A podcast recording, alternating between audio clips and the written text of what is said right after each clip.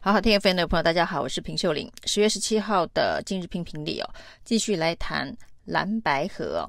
那蓝白会到底能不能够有第二次的会议哦？原本呢，预计是星期二可以有第二次的蓝白会谈，但是由于双方哦，对于最强在野候选人产生的方式出现了重大的分歧，那。民众党呢，希望是全民调，而国民党希望是开放式的初选呢。那双方在这件事情上面无法达成共识啊。那柯文哲显然是要推迟蓝白二会的时程哦。不过呢，侯友宜竞办呢，对于柯文哲呃对呃开放式初选呃方式的相关的质疑。则说呢，会以更多的善意来沟通哦。那侯进办的执行长金普聪更说，国民党有信心以党主席直选的方式哦来办理这个全国的开放式的初选哦。那只要这个蓝白二会。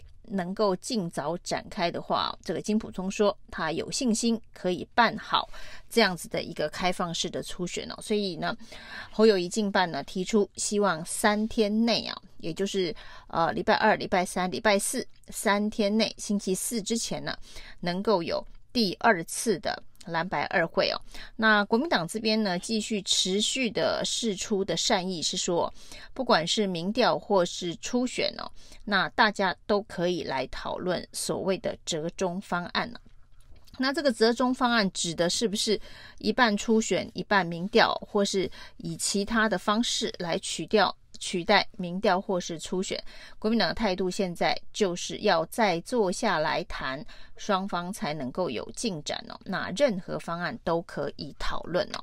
那显然呢，民国民党呢，跟之前呢所在处柯文哲抛出民调议题之后，处于被动的角色呢，现在是处改弦易张。变成非常积极、主动出击的角色哦。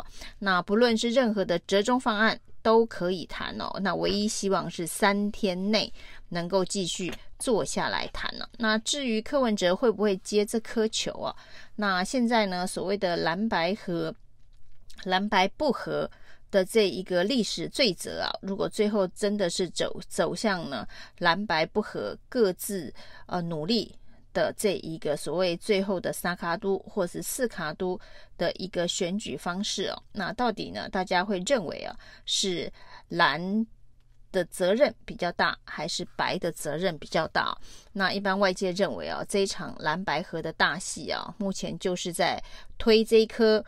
这个谁是历史罪人的球哦，这个蓝把它推回去给白，白又把它推回去给蓝哦。那目前看起来呢，国民党算是比较积极出招的一方哦。那提出了这一个开放式的初选之后呢，接下来呢，呃，又提到任何折中方案都有可能。那最终只是希望在三天之内呢，可以讨论呃相关的方案哦。事实上，蓝白合的这一个。进展呢、啊？那不只是速度非常快啊，那而且呢是形势也变化的非常快。最早呢是有关于侯科要不要见面沟通相关议题，那朱立伦呢是主张侯科要尽快的坐下来谈了。那朱立伦主张了侯科要尽快谈之后啊，接下来呢就是这个侯进办。出招啊，就是要由金溥聪跟黄健庭来跟这个呃民众党来对谈哦。那原本是所谓的政党对政党哦，就是国民党党主席对上这一个民众党党主席柯文哲哦。那朱柯的这个政党对谈，那瞬间呢就转换成这一个侯柯的这个竞选幕僚的会前会哦。所以朱立伦希望侯柯哦，那。侯友谊原本第一时间的回应啊，是希望政党对政党。那最终呢，端出来的阵势呢，还是侯柯双方的幕僚。那在侯这边是由金溥聪来主导，在柯这边是由黄珊珊来主导。那既然已经是侯柯的最重要的两位幕僚来进行蓝白会前会啊，那不过呢，却对于方案完全没有共识啊。那主帅。柯文哲还是忍不住跳出来，啊、痛批金溥聪根本就是居心不良，想要破坏蓝白合。那这个僵局要如何解开啊？那精于谈判的这一个政治评论者郭正亮就说，建议要更换谈判的代表。那因为呢，不管是金普聪还是黄珊珊哦，在双方阵营当中都是属于比较鹰派的幕僚，就是说大家认为对于蓝白合恐怕都是不容易。让步的谈判代表，所以呢，更换谈判代表可能会使整个谈判的僵局能够顺势的打开，这是其中的一种可能性哦。那至于呢，时间非常的紧迫，所以这个谈判的代表如果能够由侯科两位当事人直接上场的话，那所有的事情都可以当场决定、当场协调、当场拍板啊。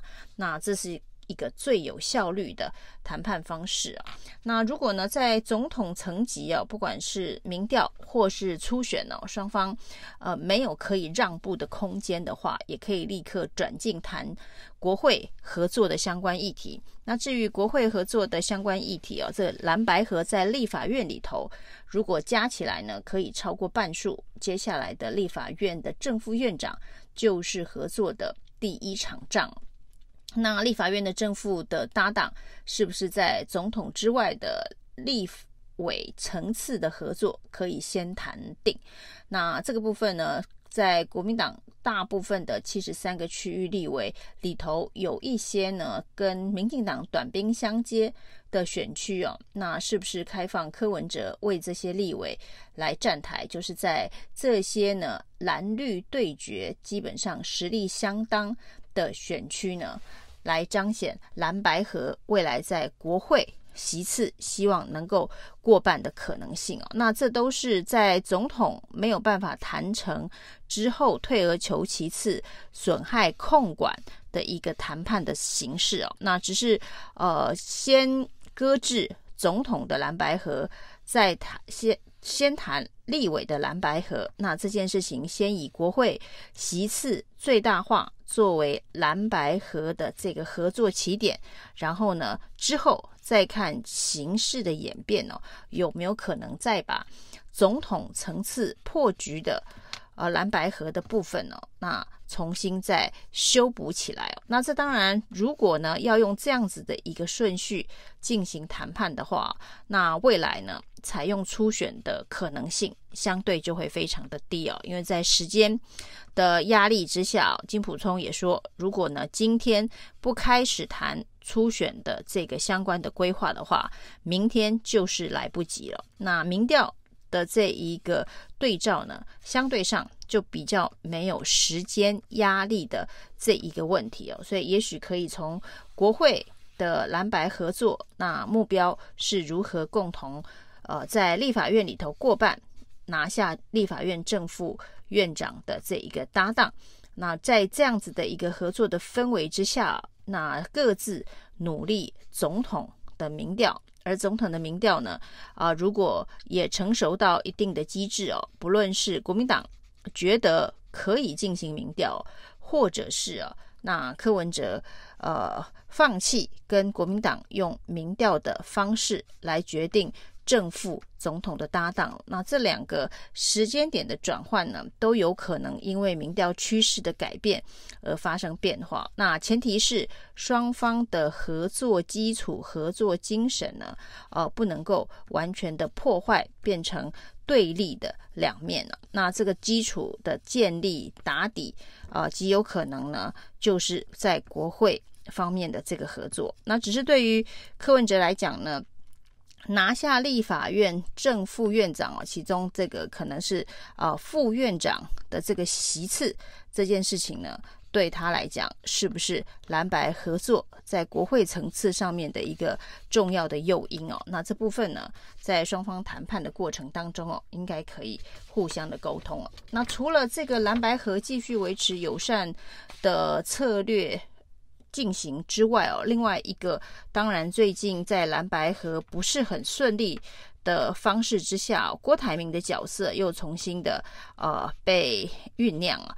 那被炒作的是郭柯和或是柯郭和这样的可能性啊，包括了这个国民党的前立委邱毅，还有甚至柯文哲的妹妹柯美兰，以及民众党的一些基层的组织成员呢，似乎都提到这个可能性啊。既然蓝白无法合，那身为在野联盟的其他两咖，就是郭跟柯啊，那可以先从呃小的合作开始。然后呢，再继续往蓝白河来推进啊。那这个推进可能是谈判的，那也可能是在选民基于胜选评估的方式的自动移动，也就是所谓的弃保。那这一颗风向球呢，能不能够呃吹起这个民意上面的一个倾向的移动哦？那接下来拉锅逼侯这个策略。会不会是柯文哲最终决定？呃，在蓝白目前无法合的状态之下，呃，优先的步骤哦，则是非常值得观察的一个角度。以上今天的评评理，谢谢收听。